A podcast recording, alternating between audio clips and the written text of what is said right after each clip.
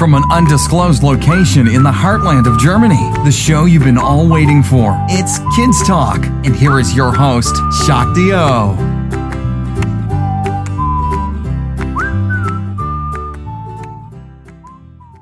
Und heute sprechen wir mit Rainer. Ihm gehört die Corvus Wildnisschule. Was ist Corvus Wildnisschule? Ähm, das ist keine Schule, wie man Schule so kennt, mit einem Raum oder sowas, sondern das ist eine Schule, wo Menschen hinkommen, Kinder, Erwachsene, die von der Natur lernen wollen. Okay. Was für Sachen tust du beibringen? Oh, zum Beispiel, wie man sich aus dem Laubhaufen einen Schlafsack baut oder wie man sich von Pflanzen ernähren kann oder wie man Feuer machen kann durch Holzreibung, wie man Spuren lesen kann, wo man Wasser findet. Solche Sachen, die früher die Leute gemacht haben, um draußen zu leben. Wow. Wie lange machst du das schon? Oh, ich mache das jetzt für Leute, also selber Kurse geben, das mache ich schon seit 25 Jahren. Wow. Wolltest du schon immer Corvus und Wildnissachen machen? Oh, ich wollte das ganz bestimmt nicht schon immer. Aber ich war schon als kleiner Junge mit einem Freund im Wald unterwegs und im Park und wir haben Spuren gesucht und haben uns Hütten gebaut. Und da hatte ich schon Interesse an diesen ganzen Natursachen. Später habe ich dann viele Sachen noch dazu gelernt. Nicht nur einfach irgendwas bauen im Wald mit einem Freund zusammen. Wie hast du die Wildnissachen gelernt? Oh, ich habe äh, am Anfang hatte ich Nachbarn, ein alter Kauz, so haben wir den genannt. Und der wusste ganz viel über Insekten und über Tiere und Pflanzen. Und da war ich sehr interessiert. Und er hat uns immer mitgenommen und uns Sachen in der Wildnis gezeigt. Ja. Später dann ähm, wollte ich noch mehr lernen und bin zu Tom Brown gegangen in den USA. Der hat mhm. dort eine Wildnisschule. Und da lernt man auch das Feuer machen und ja, so speziellere Sachen. Und woher kanntest du Tom Brown? Oh, ich habe mal, oh, da war ich, da war ich noch ganz jung, da war ich 20, da habe ich ein Buch geschenkt gekriegt und das wurde auf Deutsch übersetzt und das ist sein erstes Buch gewesen. Da habe ich das mal gelesen und fand das spannend. Der mhm. wurde nämlich unterrichtet von einem Indianer, er und sein Freund. Und das fand ich so spannend, dass ich später dann 15 Jahre später oder 10 Jahre später habe ich dann gedacht, mal gucken, ob es diese Wildnisschule in den USA, in Amerika noch gibt. Und dann bin ich dahin gefahren. Oh, super. Ja, das ist jetzt schon lange her, das war 1994. Okay. Kannst du mir ein bisschen mehr über diesen Tom Brown erzählen? Ja, der ist als kleiner Junge, als er acht Jahre alt war, ist er von, mit seinem Freund zusammen, Rick hieß der oder heißt er, da ist er von einem Indianer ja, unter seine Fittiche genommen worden. Das heißt, er hat ihn immer mitgenommen in die Gegend, rundherum in die Wildnis und in, ja, zu den Wäldern und Seen und Sümpfen.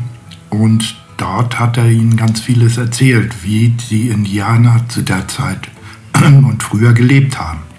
Wow. Was ist das Wichtigste, das du von Tom Brown gelernt hast? Äh, wie ich wirklich in der Wildnis ganz alleine auf mich gestellt überleben kann und dabei noch Spaß habe und es mir gut geht. Oh cool, und kannst du uns da mal ein paar Tipps geben? Ja, ich gucke halt, dass ich so schnell wie möglich, wenn ich merke, ich habe mich verlaufen oder ich habe mich oder ich will Urlaub machen für eine Woche in der Wildnis, dann gucke ich so schnell wie möglich mir einen Unterschlupf zu bauen. Irgendwas, was mich schützt gegen Regen und gegen Kälte. Mhm. Und dann gucke ich, dass ich auf jeden Fall irgendwo eine Wasserquelle finde. Mit Wasser, was ich trinken kann, was auch nicht giftig ist. Ja. Dann gucke ich, ob ich, äh, wie ich mir ein Feuer machen kann, falls es abends mal kalt wird oder ich die Helligkeit brauche, um irgendwas zu basteln oder um wilde Tiere wie zum Beispiel Mücken abzuschrecken. Und dann gucke ich, was kann ich von den Dingen, meistens Pflanzen, die da sind, rundherum, was kann ich von denen essen? Was ist gesund, was ist bitter, was ist vielleicht sogar giftig? Und das sind so die wichtigsten Sachen eigentlich, die man braucht zum Leben. Okay. Hast du auch gelernt, was für Pilzarten giftig sind? Oh, da hat man mir in den USA zwar einige Sachen erzählt, aber die Pilze in den USA sind ganz unterschiedlich zu denen, die wir hier haben. Und hier fange ich jetzt langsam an zu lernen, welche Pilze giftig sind und welche nicht giftig sind. Das ist gar nicht so Okay. einfach, weil es so unglaublich viele Pilze gibt. Und Steinpilze kenne ich inzwischen, die sind nicht giftig. Und Pfifferlinge kenne ich, die sind nicht giftig. Und einen, der giftig ist, das sieht man manchmal ja schon im Wald, das sind diese mit den roten Köpfen und den weißen Punkten drauf, der Fliegenpilz. Der ist giftig und den erkennt man immer sehr gut. Aber ich kenne noch lange nicht alle Pilze, die giftig sind oder die man essen kann. Okay. Prima. Wenn ich allein im Wald wäre, stimmt es, dass die ersten vier Sachen Schutz, Wasser, Feuer und Essen sind, für die ich sorgen muss? Das stimmt, ganz genau so ist es. Und wie kann ich dann ein Feuer machen? Im Wald zum Beispiel? Ja, man muss natürlich bei all diesen Sachen immer ganz, ganz vorsichtig sein. Man darf ja nicht, und will man ja auch gar nicht, den Wald aus Versehen anzünden. Oder, ja, das, da muss man vorsichtig sein. Und all das lernt man halt auch in der Wildnisschule, dass, wie ich eine Feuerstelle vorbereite und wie ich vorsichtig ein Feuer mache. Und wenn ich das alles weiß und, und berücksichtigt habe und Feuerstelle so vorbereitet habe, dann kann ich mit meinem äh, Bogendrill heißt das, also Holzreibung, eine Glut machen, die muss ich dann anpusten und dann habe ich mein Feuer. Und mir ist warm, ich kann Essen kochen und habe auch noch gutes Licht abends. Super. Was wäre, wenn ich keine Schnur hätte, um Feuer anzuzünden? Oh, dann müsste ich schauen, ob ich Schuhbänder habe, die ich benutzen kann, aber dann verliere ich meine Schuhe, wenn ich weiterlaufen will. Das ist blöd. Also mache ich mir aus Naturfasern eine Schnur. Zum Beispiel Brennnessel. Die sind ganz super gut dafür geeignet. Die wachsen überall, die sind schön lang und ich muss natürlich wissen, wie die Technik geht, eine Schnur zu drehen. Und weißt du es?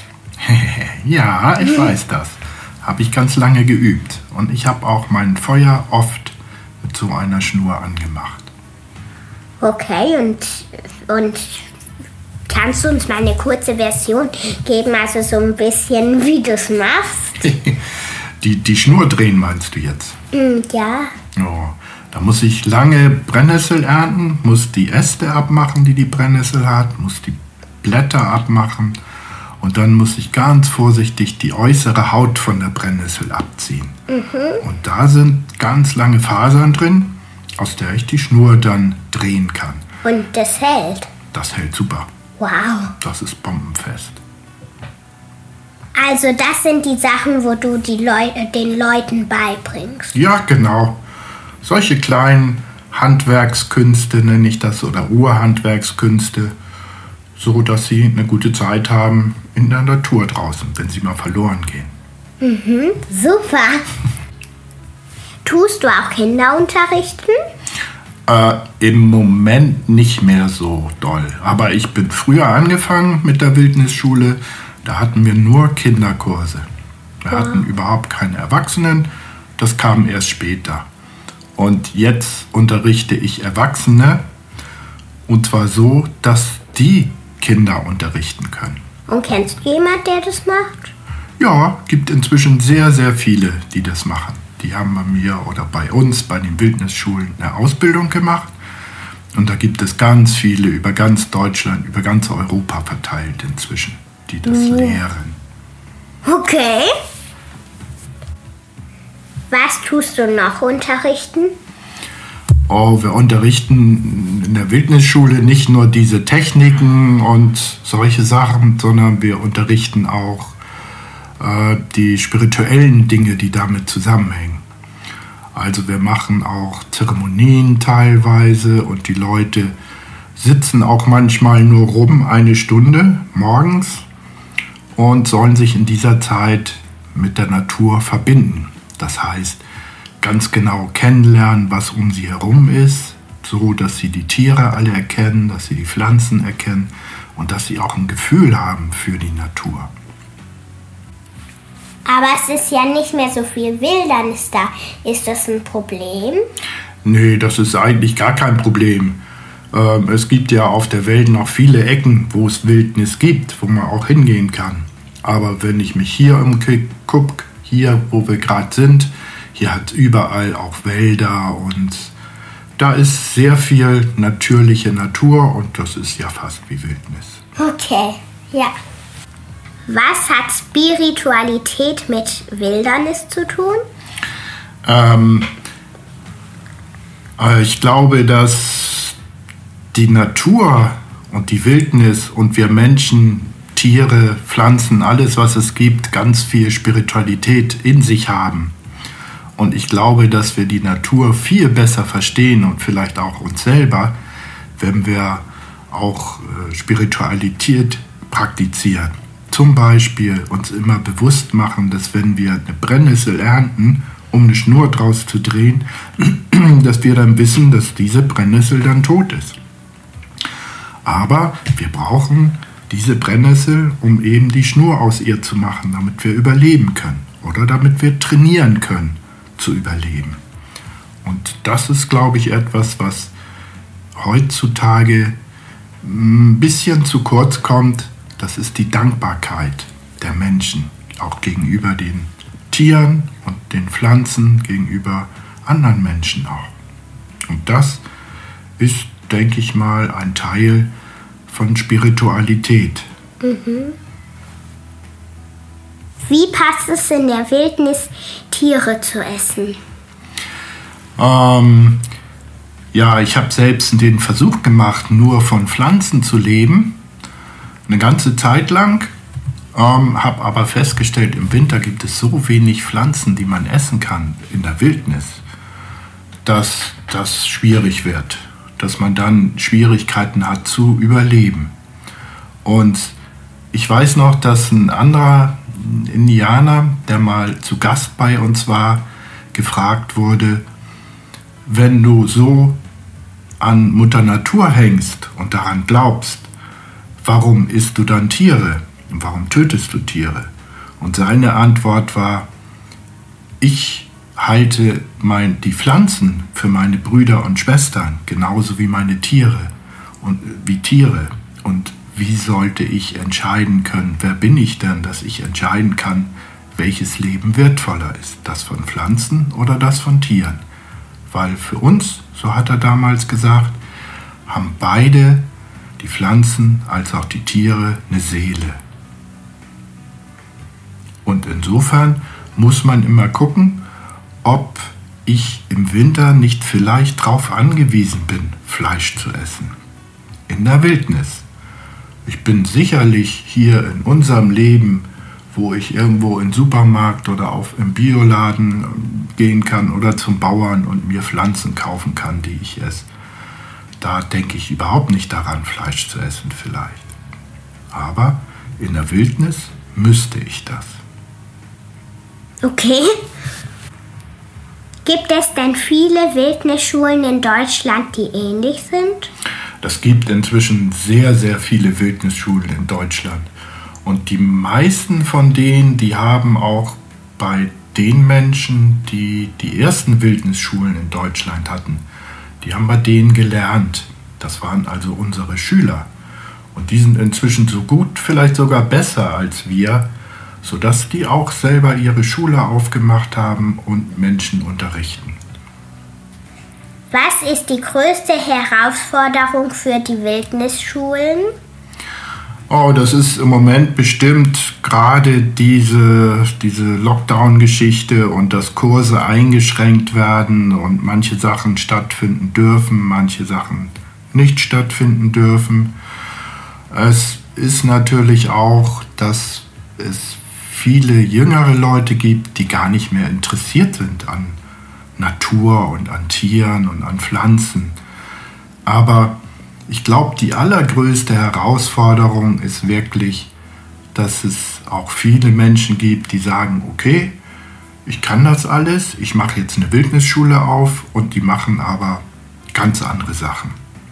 Mhm. Die machen zum Beispiel mit einem äh, Akkuschrauber ihr Feuer und die klettern in Bäumen rum und verletzen die und die haben keine Dankbarkeit mehr für die Natur. Und das ist eigentlich fast noch schlimmer als so ein Virus. Ja, wow. Vielen Dank, dass du dich Zeit für mich genommen hast. Und du hast mir echt ein Licht angemacht im Gehirn. Jetzt weiß ich schon viel mehr, was ich auch schon wissen wollte, zum Beispiel mit den Pilzarten. genau. Und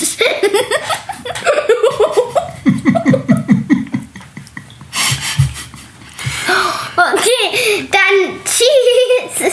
Tschüss, war sehr lustig mit dir. Mit dir. You've been listening to Shakti O on the Kids Talk podcast. For more interesting content, please visit kidstalk.life. That's kidstalk with a Z dot life.